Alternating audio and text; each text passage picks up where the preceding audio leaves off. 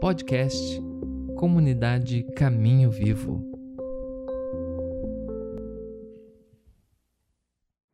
Graça e paz, igreja, amém?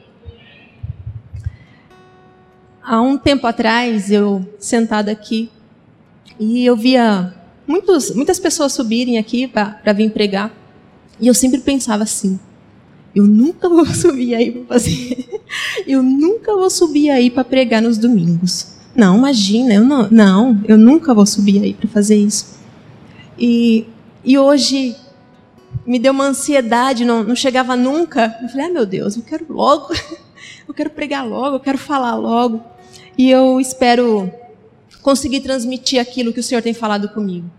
O tema da minha mensagem é vestidos e revestidos. Por que, que eu escolhi essa mensagem? Antes de vocês entenderem o que significa ser vestido e revestido, precisa entender um pouquinho sobre batalha espiritual.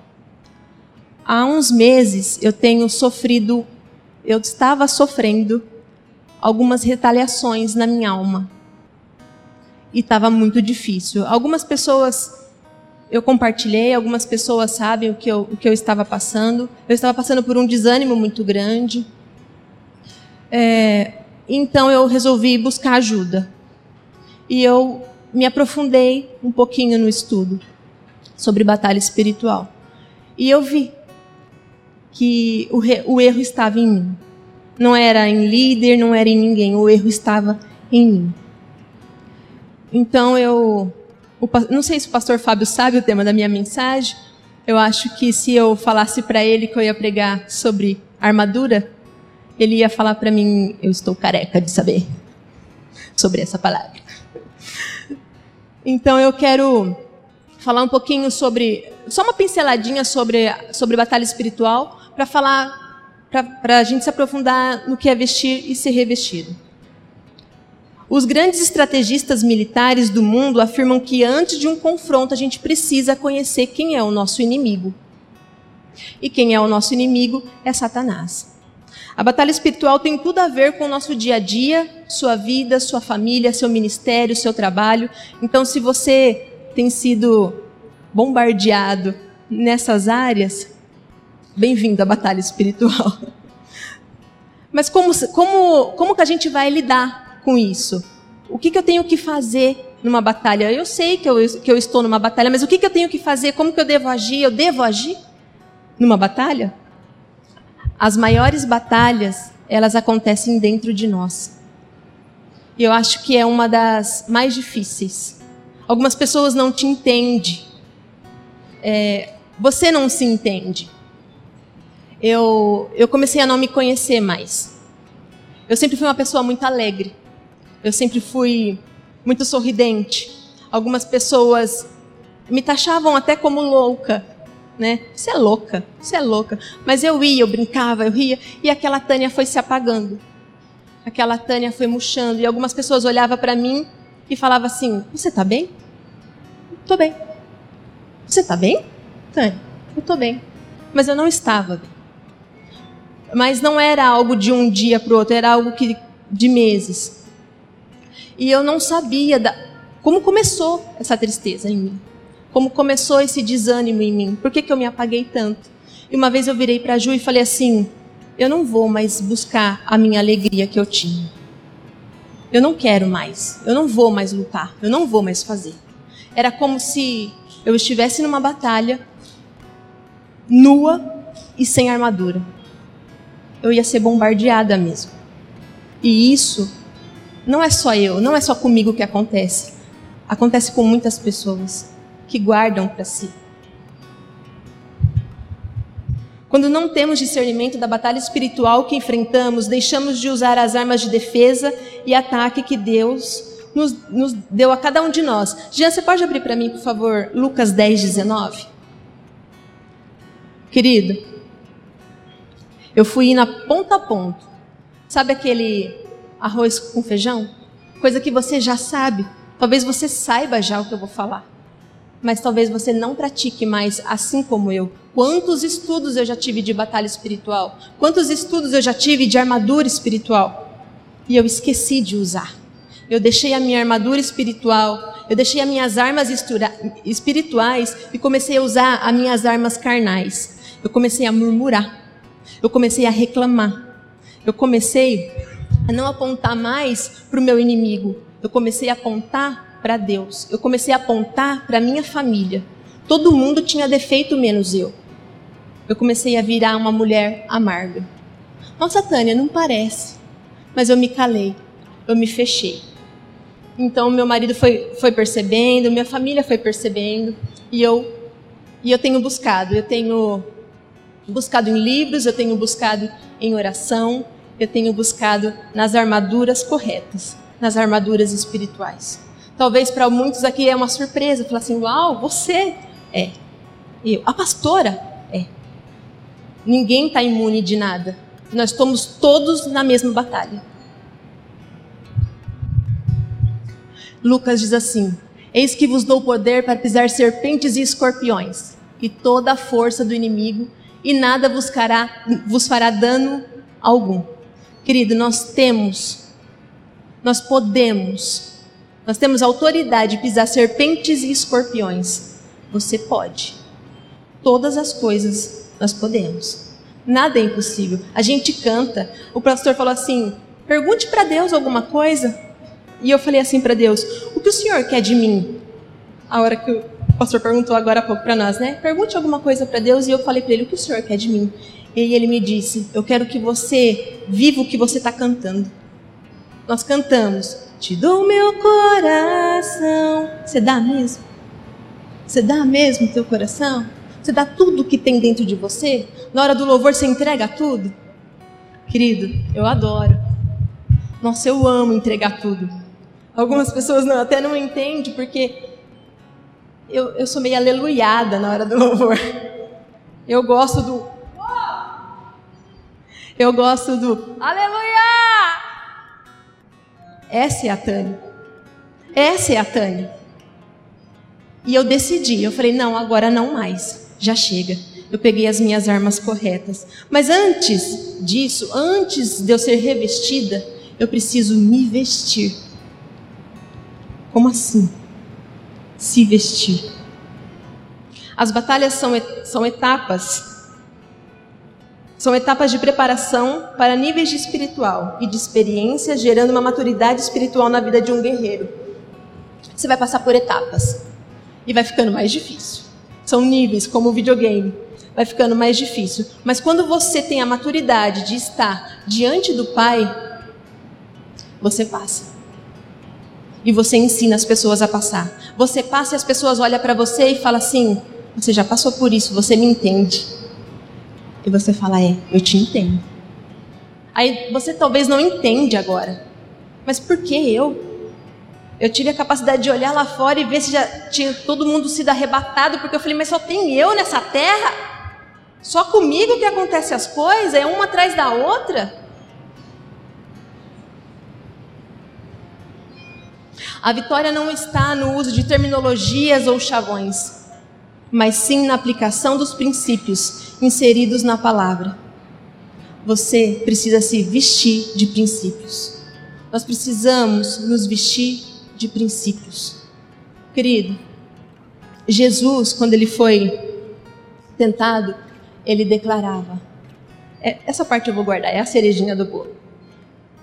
Mas ele não ganhou, ele não, ele não mandou Satanás embora falando assim: a vitória é nossa. Aleluia. Somos mais do que vencedores. Aleluia. Nós somos mais do que vencedores. A vitória é nossa. Mas cadê os princípios? Cadê as suas vestes? Guerreiro não vai para a guerra nu. A gente se vestir é responsabilidade nossa tanto espiritualmente como fisicamente. Eu não tomo banho e fico lá na minha casa esperando meu marido chegar para me pôr minha roupa. E assim é a batalha espiritual. Você não tem que parar, esperar e falar assim: vai orar por mim não? Não, filhos, vamos, vamos orar. Vista-se, vamos, você pode, você tem autoridade de pisar serpentes e escorpiões.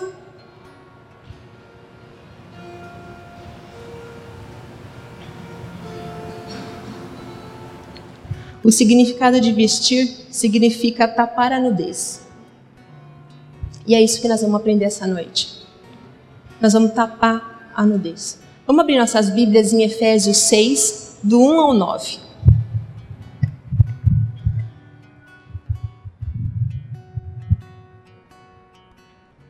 A Bíblia diz assim: Vós filhos, sede obedientes aos vossos pais no Senhor, porque isso é justo. Honra a teu pai e a tua mãe, que é o primeiro mandamento com promessa, para que te vá bem e viva muito tempo sobre a terra. E vós, pais, não provoqueis a ira a vossos filhos, mas criai-os na doutrina e admoestação do Senhor.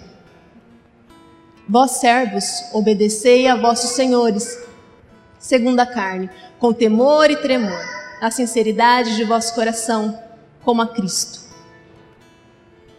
Não servindo à vista, mas como para agradar aos homens, mas como servos de Cristo, fazendo de coração a vontade de Deus. Servindo de boa vontade como ao Senhor, e não como aos homens.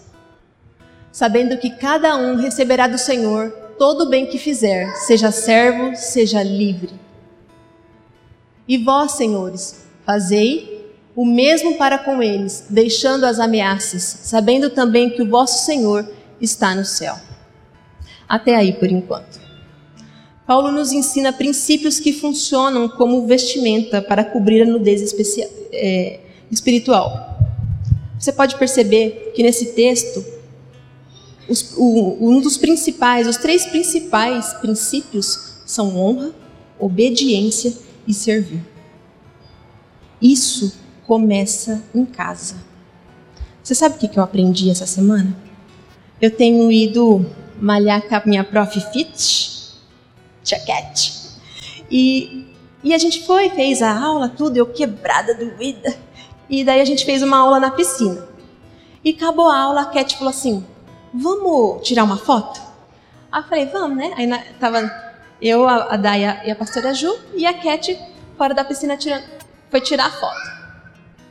E aí a Cat colocou lá cinco segundos para tirar a foto.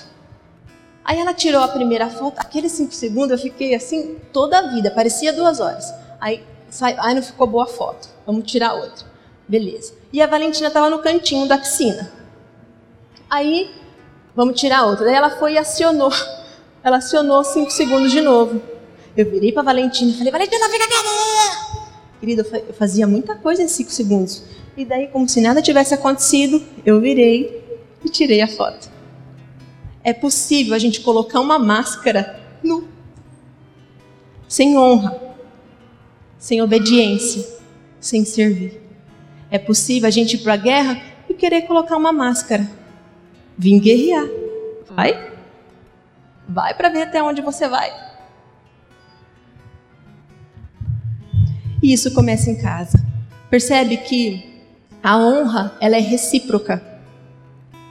Pai e filho. Ela é recíproca. Os meus filhos, eles têm mania de a gente pede as coisas para eles e se um for fazer a mais do que o outro, ele já fala: "E, e ela vai fazer?" Ela não vai fazer nada. E o medo de fazer mais do que o outro. A honra, ela tem que ser recíproca. Precisa haver obediência. Precisa haver, haver servir. O, a minha mãe ficou no, no hospital em Arapongas. Ela ficou cinco dias no hospital. E eu fiquei numa cadeira sentada. Não estou reclamando, tá? Só estou desabafando. Então, e eu não vi a hora de ir embora. Gente, o hospital é terrível. Eu queria ir embora, eu queria tomar banho. E aí eu cheguei em casa e fui tomar banho, tomei banho e a Valentina atrás de mim, que nem uma coisa. E a Valentina atrás de mim. E daí eu saí do chuveiro e eu queria deitar, porque eu queria esticar as costas, estava cansada, minhas costas estavam doendo daquela cadeira. E daí ela falou assim para mim: "Você pode fazer um mamá para mim?" Aí eu falei, ai Valentina, só um pouquinho, deixa eu só deitar e esticar minhas costas, tá doendo demais. Daí ela olhou para mim e falou assim, sabe mamãe, eu acho que você não estava pronta para ser mamãe. Criança pede mamar. A pessoa dentro de casa, ela está acostumada a, ser, a ser servida. E quando você deixa de servir, ela vai te cobrar. Ela vai te cobrar. E eu achei lindo e eu queria provar para ela que eu estava pronta para ser mãe. Eu falei, oh, minha filha, daqui o seu mamar. E eu fui, levantei, fiz o mamar. Ela mamou em cinco segundos e tudo certo.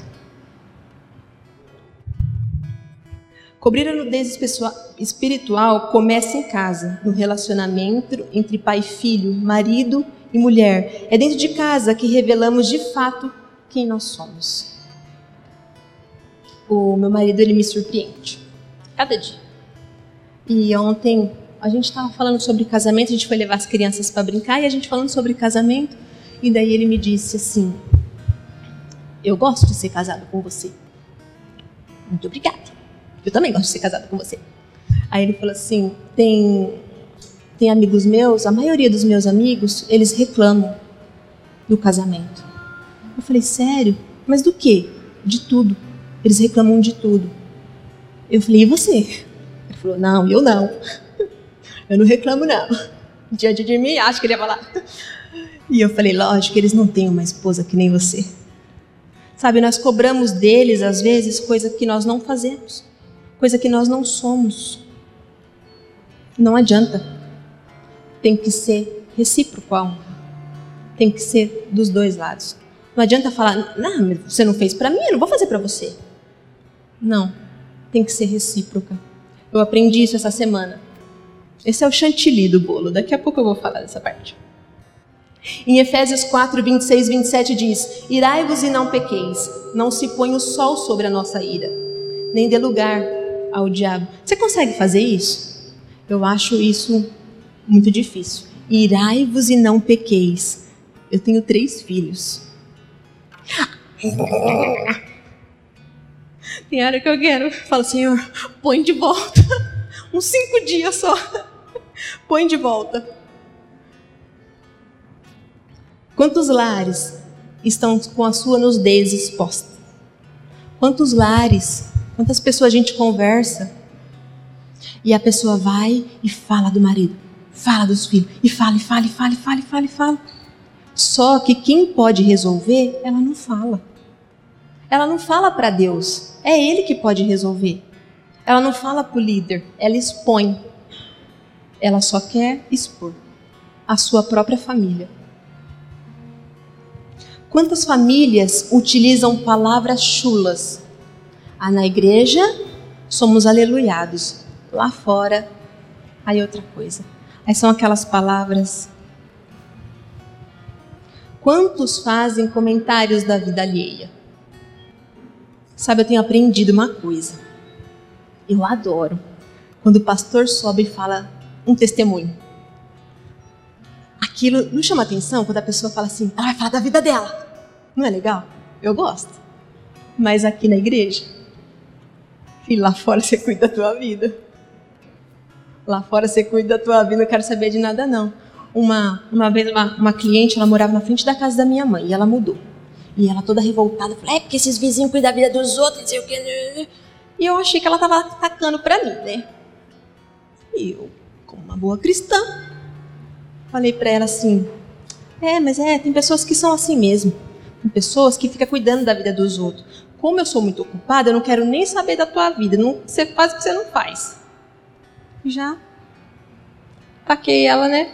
Pus ela no lugarzinho dela. Mas com toda, com toda decência espiritual. Aleluia. Cônjuges se agridem fisicamente e verbalmente na frente dos filhos. Querido, cadê o princípio? Cadê o princípio? Como que vai ficar numa batalha nu? E deixa a família nua também.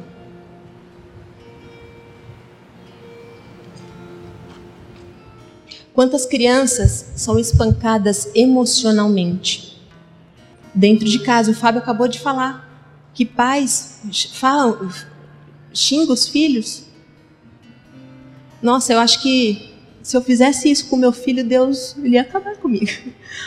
Eu, eu cheguei e daí eu e o Vi, acho que nós chegamos e daí eu falei assim, eu vou ficar com a TV hoje. Aí ele falou: Ah, mãe, não, e eu? A gente está com uma TV só. Não, e eu, minha vez. Aí, como uma boa cristã, eu falei assim para ele: A TV é minha, eu trabalho e eu que vou ficar com a TV. Isasse. Ganhei. Ele se calou. Assisti. Um filme repetido. Eu adoro assistir filme repetido. Porque me dá uma esperança que vai mudar o final, mas não muda. Aí eu vi, não falou nada. E aí eu assisti o filme e eu fui pro meu quarto. E o Espírito Santo foi comigo. E ele falou assim: Eu não faço isso com você. Hã? Eu não faço isso com você. Tudo que é seu, tudo que é meu, é seu.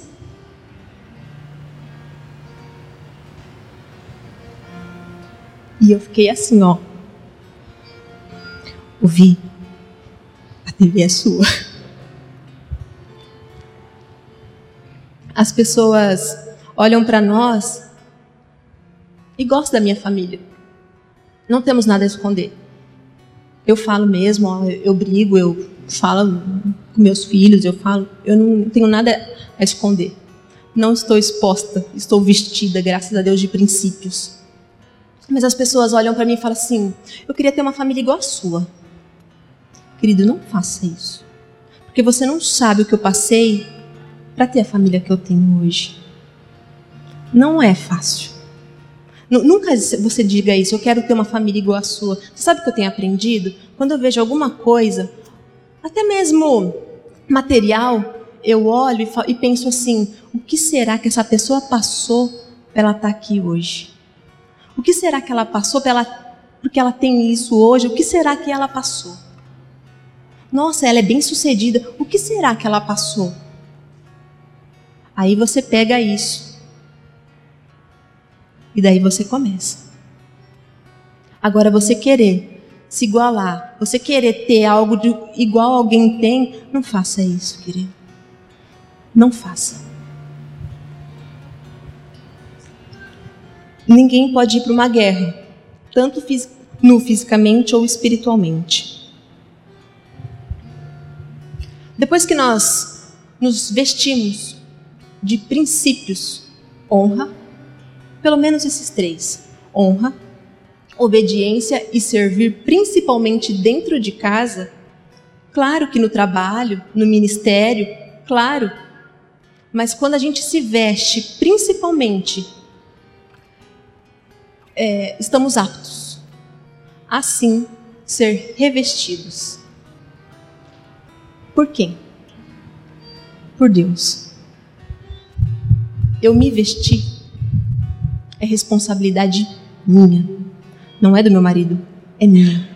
E eu me revestir é responsabilidade de Deus.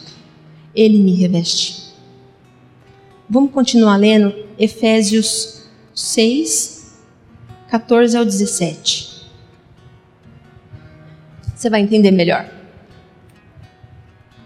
Estais, pois, firme, tendo cingido vossos lombos com a verdade e vestida a couraça da justiça.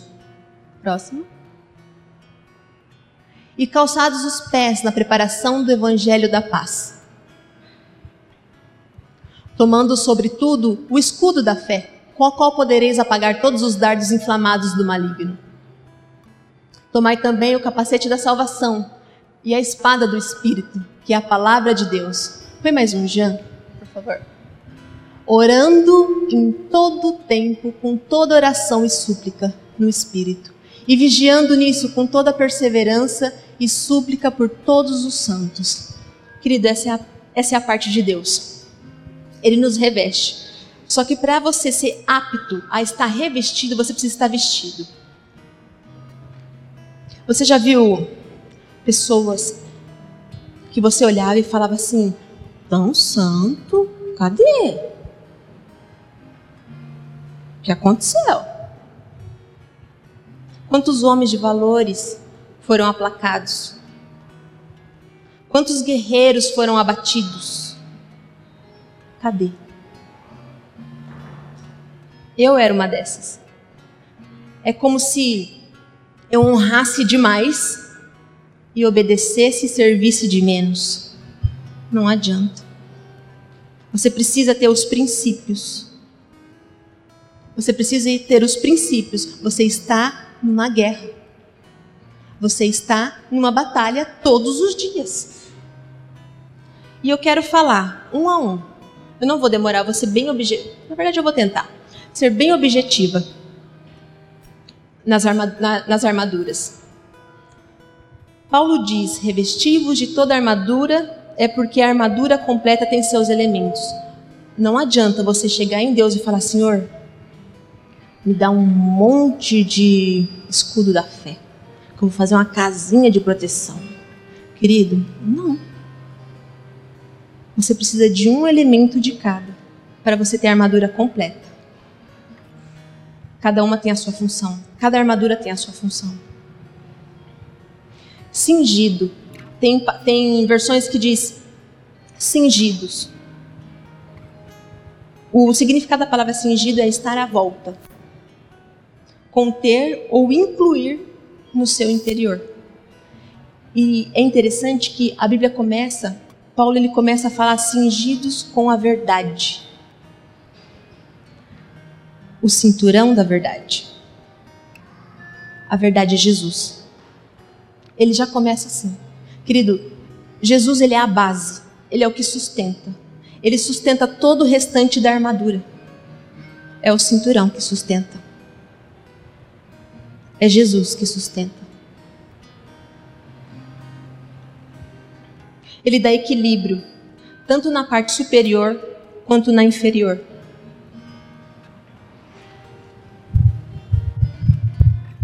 Todas as partes estão atadas pelo cinturão. Tudo está ligado ao cinturão da verdade. Tudo está ligado a Jesus. Tem tudo a ver com Ele. Eu adoro essa, essa frase. Eu uso muito essa frase. O primeiro ataque do, do inimigo na vida de um homem teve, foi em relação com a verdade, com Adão e Eva. Foi em relação com a verdade. Vai ser assim nas nossas vidas também em relação com a verdade, em relação com Jesus nas nossas vidas. É a verdade que experimenta nossas virtudes e confronta os nossos defeitos. Querido, eu não quero, de verdade, eu não, eu não vim afrontar ninguém. Mas se você estiver sendo, sendo confrontado, daí não, não sou eu. A verdade, ela confronta, ela não afronta. Então, se você estiver sendo confrontado, deixa o Espírito Santo ir trabalhando. Não resista, não. Aceita o cinturão da verdade. O que é a verdade? Quem é a verdade? A Bíblia diz em João 14,6: Eu sou o caminho, a verdade e a vida. No verso A. Ele é a verdade. O segundo diz sobre a coraça da justiça. No mundo, espírito, no mundo natural, a coraça é a parte superior a coraça é a parte que. Não sei se vocês perceberam, mas eu vou fazer um paralelo entre um soldado romano e uma armadura espiritual. Uma armadura natural e uma armadura espiritual. E a couraça usada pelos, pela, pelos soldados romanos, ela cobria toda essa parte, aqui, as costas, e ela tinha o objetivo de, de proteger os órgãos vitais. O que é isso? É o coração? É o pulmão? É os rins? É o estômago? Ela tinha essa, essa função de proteção. Ela protegia essa parte. Um guerreiro, quando ia para a guerra, não podia ir sem a coraça, a coraça da justiça. A coraça. Não dá para ir para uma guerra com o coração exposto. Não dá. A Bíblia diz: guarda o coração. Querido, sabe o que está falando? Coloca a sua coraça. Protege o seu coração. Você sabe uma das. Você sabe uma das, das funções do rim? Uma das funções do rim é filtrar o sangue para que as impurezas não cheguem no organismo, para que as impurezas não cheguem no coração. Olha só. E é assim a palavra. É assim a palavra. ela nos protege. A coraça da justiça, a justiça de Deus, ela nos protege. Ela nos protege de coisas que às vezes as pessoas falam para nós, fazem para nós, e nós queremos justiça. Nós queremos as nossas justiças. Nós queremos fazer justiça com as nossas próprias mãos, e não é dessa justiça que eu estou falando, é a justiça de Deus. E talvez você olhe e fale: Nossa, mas parece que Deus não faz nada. É a justiça dele, é da maneira dele. Às vezes dói, né? Eu sou experiência viva de que isso dói. Nós não permanecemos de pé pelos nossos próprios méritos. Somos sustentados pela justiça de Deus. Você jamais enfrentará o inimigo sem a proteção da justiça dele.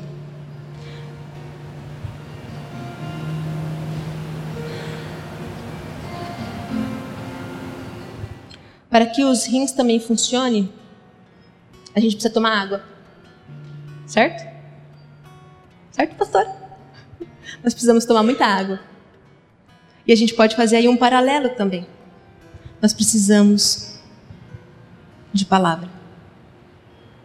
Nós precisamos dele. Nós precisamos estar mergulhados na palavra. É preciso beber bastante água na Bíblia está ligada à palavra de Deus. A justiça dele protege o nosso coração. O próximo é a sandália do Evangelho da Paz. Eu tenho uma cliente, ela tem tudo. Ela tem uma linda casa, ela tem um lindo carro, ela tem empresa, ela é casada, ela tem duas filhas. E ela mandou mensagem para mim marcando um horário. Eu sou manicure. E eu fui. Chegando lá, ela olhou para mim e falou assim: Eu não queria fazer a unha. Eu queria te ver. Tá bom. Ela falou assim: Eu não tenho paz. Querida, a pessoa tem tudo, mas ela não tem paz. E ela chorava como criança. E ela falou assim: Eu só queria. Isso chorando muito. Eu só queria ter paz. E é isso que nos dá a sandália do Evangelho da Paz. Eu adoro sapatos. Mas agora você imagina você calçar o Evangelho da Paz. Qual é a marca da sua sandália?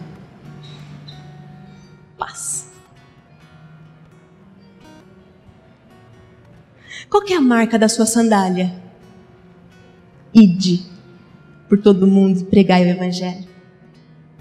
É essa a marca da nossa sandália. Os soldados romanos eles tinham sandálias quando eles iam para para um confronto, eles iam à noite e daí eles tinham sandálias mais fortes, é, couro couro só um pouquinho, deixa eu achar. É, um couro talhado e retorcido. Era sandálias de combate, cujo é, cuja caminhada era mais difícil devido a pedras, espinhos, montanhas. Não tem. Muitas vezes não temos dias fáceis. A caminhada vai ser dolorida. A caminhada tá dolorida para mim. Eu tenho lutado, eu tenho lutado. E você sabe o que eu percebi? As minhas sandálias se gastaram. E eu queria, diante de Deus, falar que eu não estava tendo paz. Ei, nós temos a sandália da paz, a sandália do Evangelho da paz. Eu preciso dela. As suas armaduras, se você não buscar, se nós não buscarmos, ela vai se gastando. Eu preciso de uma sandália renovada, sempre. Com um solado bom para aguentar as dificuldades do caminho. Querido, é uma guerra. Lembre-se disso, é uma guerra. Paulo fez. profeta Isaías profetizou há 700 anos antes de Cristo que se manifestaria o príncipe da paz. Quem que é o príncipe da paz? É Jesus. Querido, se você tem Jesus, nós temos que ter paz. E o inimigo ele tenta de todas as formas. Ele tenta de todas as formas.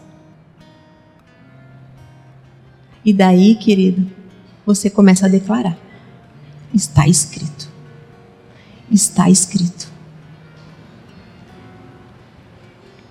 As sandálias espirituais são peças de proteção que nos oferecem maior resistência às longas caminhadas que enfrentamos. Em Josué 1:8, no verso B, diz onde colocar as plantas dos pés, ali eu te darei.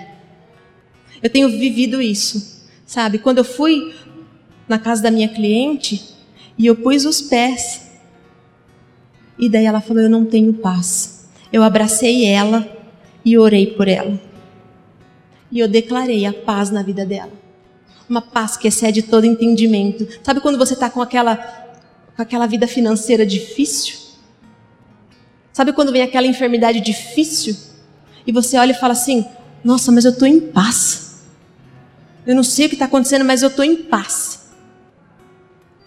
É Ele, é o príncipe da paz que está aqui.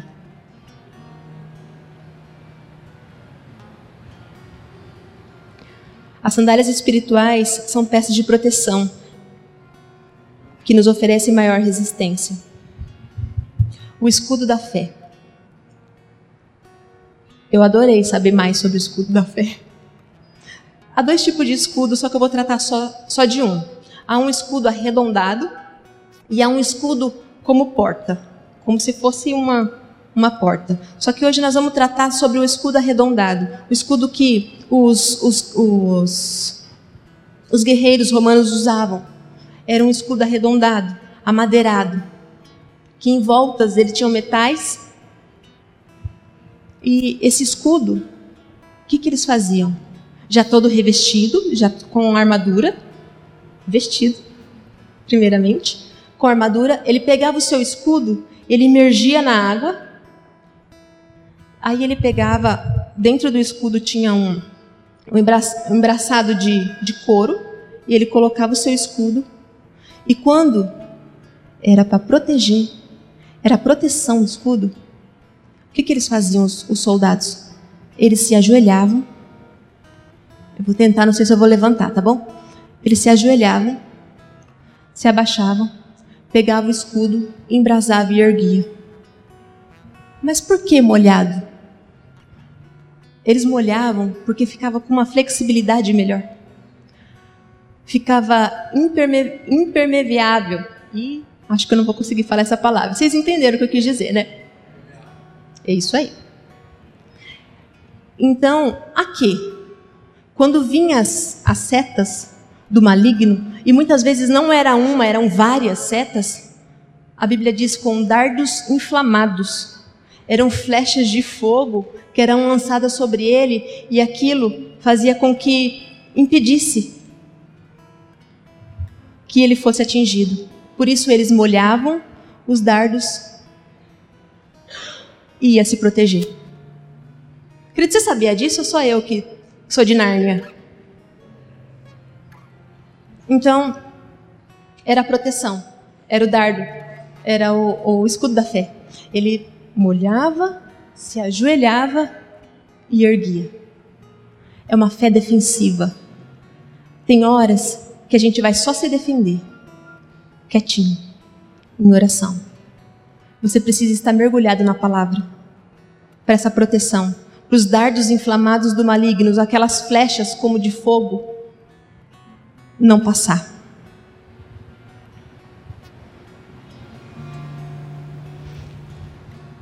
Esse, esse escudo, além da flexibilidade, ficava, ele ficava resistente às flechas.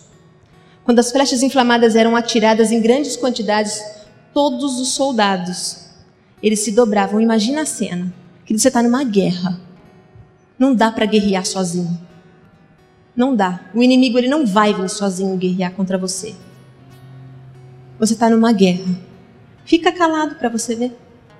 Guerreia sozinho para você ver. Você está numa guerra. E quando vinha vários, não sei você, mas na minha vida, ele, ele atira de monte. Então, ele vem. Todos os soldados, juntos, presta atenção, juntos, eles se dobravam, com o escudo imergido na água, embraçado, prostrado na...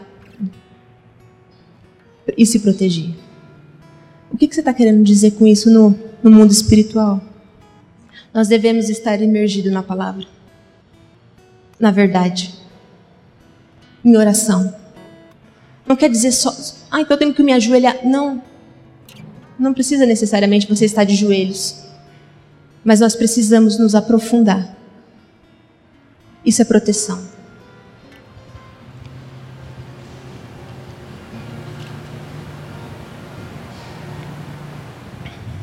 É assim que devemos nos posicionar diante de uma guerra.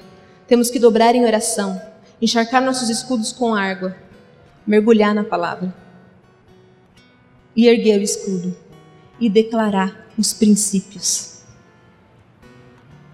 E declarar aquilo que nós temos autoridade de pisar serpentes e escorpiões. Sem fé, não entendemos a verdade. Querida, sua fé precisa ser acionada senão você de maneira alguma você vai entender o que é a verdade. Não podemos receber a salvação, nem tampouco levar o evangelho da paz, muito menos reivindicar a justiça de Cristo e usar efetivamente a espada do Espírito. Em Romanos 10, 17 diz: De sorte que a fé é pelo ouvir e ouvir pela palavra. Nós precisamos acionar nossa fé. Não é que o escudo ele seja melhor do que os outros, mas nós precisamos ter uma fé defensiva, que é o escudo. Em Efésios 6,17 diz, fala sobre o capacete da salvação. Quando a gente, quando a gente, a gente se converte, quando a gente se converte a Jesus, recebemos o capacete da salvação. É a armadura espiritual que representa a nossa mente renovada quando você recebe a Jesus. Lembra que o pastor sempre fala para nós? Uma mudança de mente, metanoia. Há um processo de regeneração de tudo aquilo que a gente aprendeu, de tudo aquilo. E, e você tem, precisa se permitir a ser regenerado. Ele nos conecta com os princípios do reino, ativando-nos a nossa verdadeira identidade eu tenho aprendido que quando eu estou diante do Senhor, eu aprendo mais sobre Ele e mais sobre mim. Eu vejo quando Ele me capacita a fazer algumas coisas que jamais eu achava que eu tinha capacidade de fazer, porque eu tenho identidade nele. E Satanás ele sempre lança: você não pode, você não consegue, você não isso. Aí você termina fazendo o quê? Deixando a sua armadura espiritual e catando a sua armadura da carne. É, eu não posso, eu não consigo. Satanás ele batalha contra a nossa mente. Querido, isso é terrível. Isso é terrível. Por experiência própria. Isso é terrível. Quando você vê, você vai deixando a sua mente levar, levar, levar, levar. O capacete da salvação ele protege os nossos sentidos, os nossos olhos, os nossos ouvidos, a nossa audição, o nosso olfato e o nosso paladar. O que vemos, o que ouvimos, o que falamos, tudo é protegido. Mas quando você se deixa levar, quando você permite aquele dardo passar pelo seu capacete, a nossa mente fica vulnerável. Então você, quando você vê você está pensando coisas, você está matando algumas pessoas na sua mente. Ou só eu que mato as pessoas na minha mente?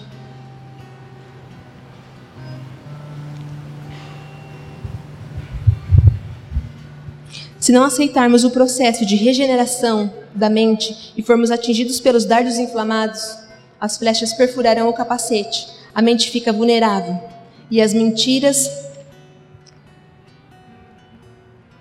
e as mentiras. O capacete ele protege nossos sentidos. É isso que eu falei agora. O Você quer ver no olfato? Você, sabe quando você vai num lugar ou e você sente o cheiro de alguma coisa, você lembra de uma pessoa? Ou você lembra de alguma coisa que te fizeram? Ah, aquela pessoa usava aquele perfume. Aquela pessoa usava tal coisa. E é sempre com lembranças ruins. É o capacete da salvação que te impede de ter esse, esse sentimento. Você lembra da pessoa e você não sente nada. A flecha não entra, porque você está revestido com o capacete da salvação. Você se permite ser regenerado, você se permite essa mudança de mente. Você tem a identidade de Cristo em você. Amém? E a espada do Espírito?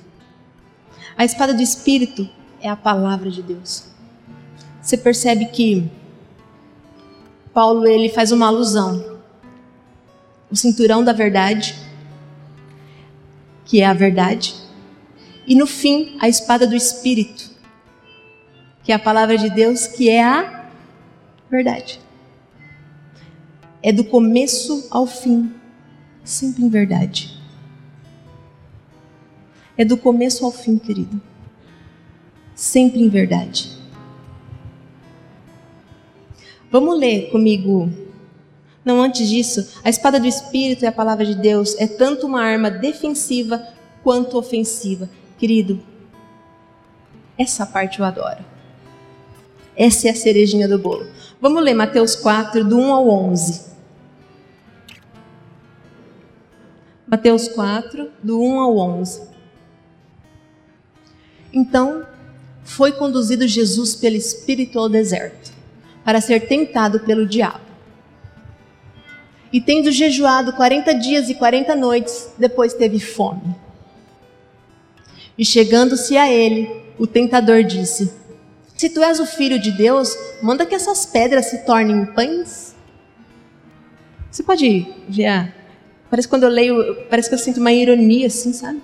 Então manda, Ele, porém, respondendo, disse: está escrito: nem só de pão viverá o homem, mas de toda palavra que sai da boca de Deus. Então, o diabo transportou a cidade santa e colocou-o sobre o pináculo do templo. E disse-lhe: Se tu és o filho de Deus, lança-te daqui abaixo, porque está escrito que aos seus anjos dará ordem ao seu respeito.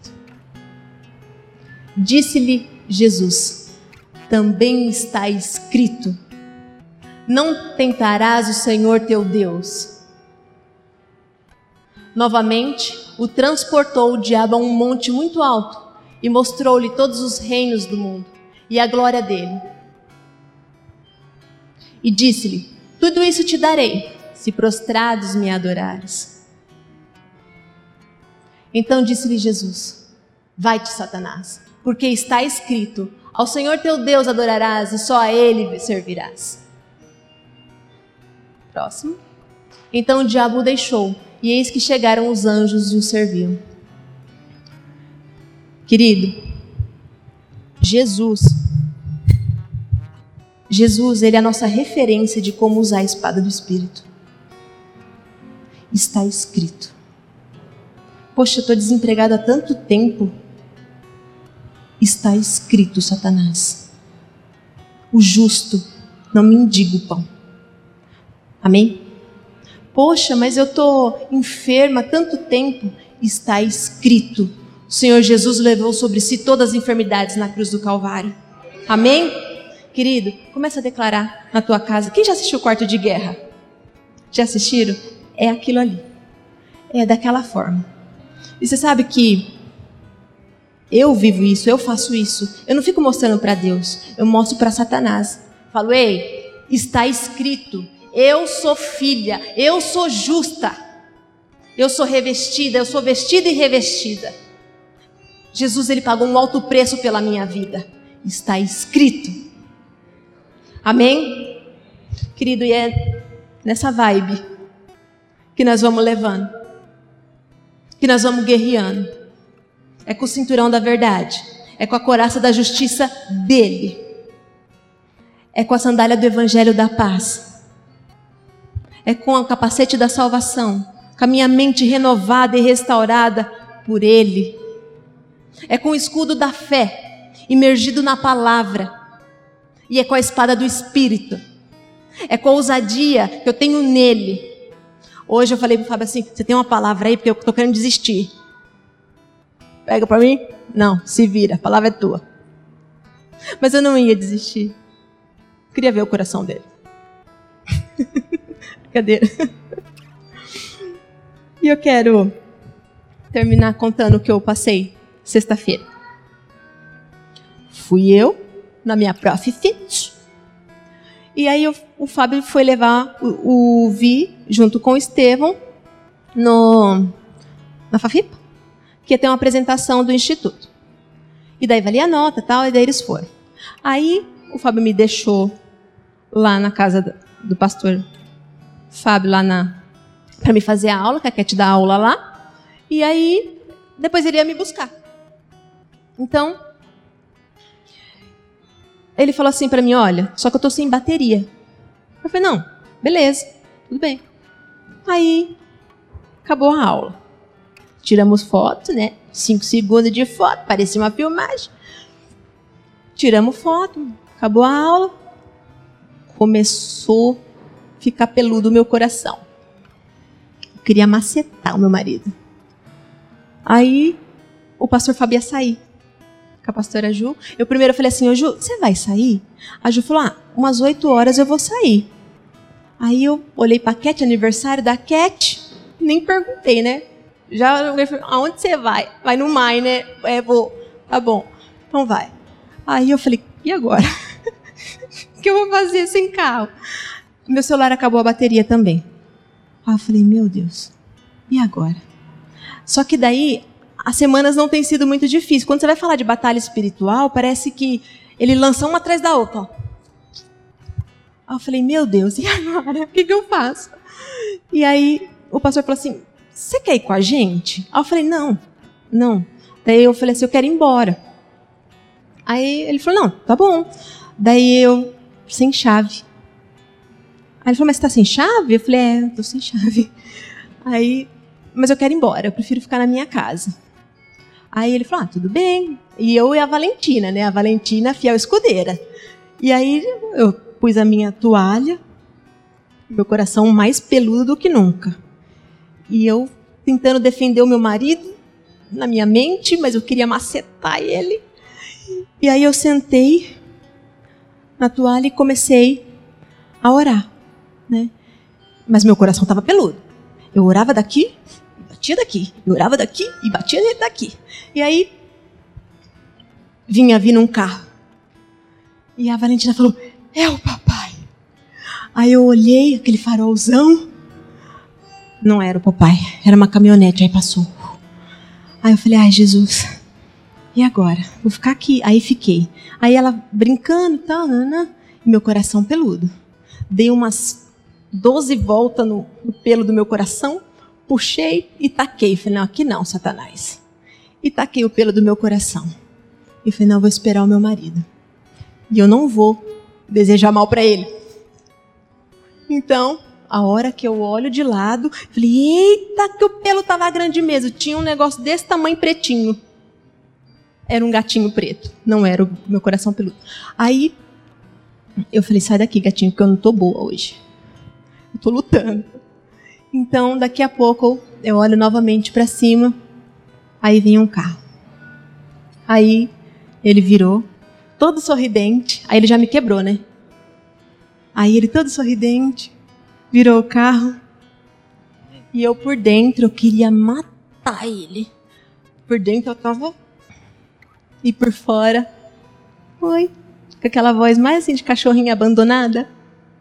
E a Valentina junto. Aí eu olhei para ele e falei assim: demorou, né? Assim. Aí ele falou assim: não, eu te falei que eu ia, né, esperar a apresentação tal. Eu falei, mas você não sabe assim? Eu não te falei que era 40, 45 minutos de aula? Pode perguntar para ele se não foi assim. Aí ele falou assim: não, eu sei, mas aí você falou assim para mim: ó, oh, pode ficar. Essa parte eu não lembrava. Ó, eu. Aí eu falei assim, ele falou assim para mim, pode ficar tranquilo. Eu falei assim para ele, pode ficar tranquilo, porque eu fico lá conversando com a Ju. Ah, que boazinha que tava.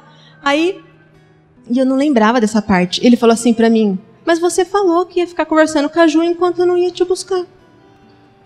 Querido, mas Satanás ele não conseguiu. Eu puxei os pelos, falei, pois eu não vou brigar com meu marido. Poxa, na, na véspera de eu vir pregar sobre batalha espiritual, eu ia brigar com meu marido? Só faltava ele. Foi de tudo quanto é lado as flechas. Só faltava nele. Ele mirou. E eu também. Você sabe o nosso erro? Quando a gente larga as armas naturais e pega as espirituais, a gente mira numa pessoa. A gente mira numa pessoa. E geralmente é o marido. Uma vez, eu tenho TPM. Eu vou me expor aqui um pouquinho. E aí, eu acordei. O meu guarda-roupa, ele não é bonito, mas ele é de espelho. Ele já tá velho, nós abrimos assim, ó. Não são. Aí, eu acordei. Não são. E olhei e falei, tá olhando o quê? Pra mim mesmo. De tão legal que eu tava. Peguei meu celular, mandei mensagem pro Fábio e falei assim: Tô boa hoje não, hein? Tô pra matar um hoje. E ele falou: E pelo jeito sou eu. Quase que eu mandei: Vejo que tu és profeta. Mas o Senhor tem trabalhado na minha vida nessa área. Você sabe, a gente pega algumas coisas de muleta. A gente pega e fala assim: Poxa, eu tenho TPM, você tem que respeitar. Você sabe que eu sou assim. O Vinícius chega e fala: Bicha, já tá no dia dela. Nossa, meu Deus o Estevão também, todo mundo já sabe, já, eu fugi da aparência do mal. E eu vou nem uma, uma coisa atrás de todo mundo. então, é brinca tô brincando, tudo, mas é sério o negócio. Já chorei muito esses 15 dias. a guerra foi grande. Só que a declaração também está escrito. Amém? Eu peço que, eu espero que você guarde isso no teu coração. Né? Brincadeiras à parte, mas a guerra é séria. E ela só vai terminar quando a gente combater um bom combate, como diz Paulo, e guardar a fé. Querido, ela só vai terminar quando a gente morrer. Então vamos guerrear. Então vamos para cima. Amém? Você foi abençoado com essa mensagem? Curte e compartilhe. Não deixe de se inscrever também nos nossos canais. Estamos no Facebook, YouTube, Spotify e Deezer.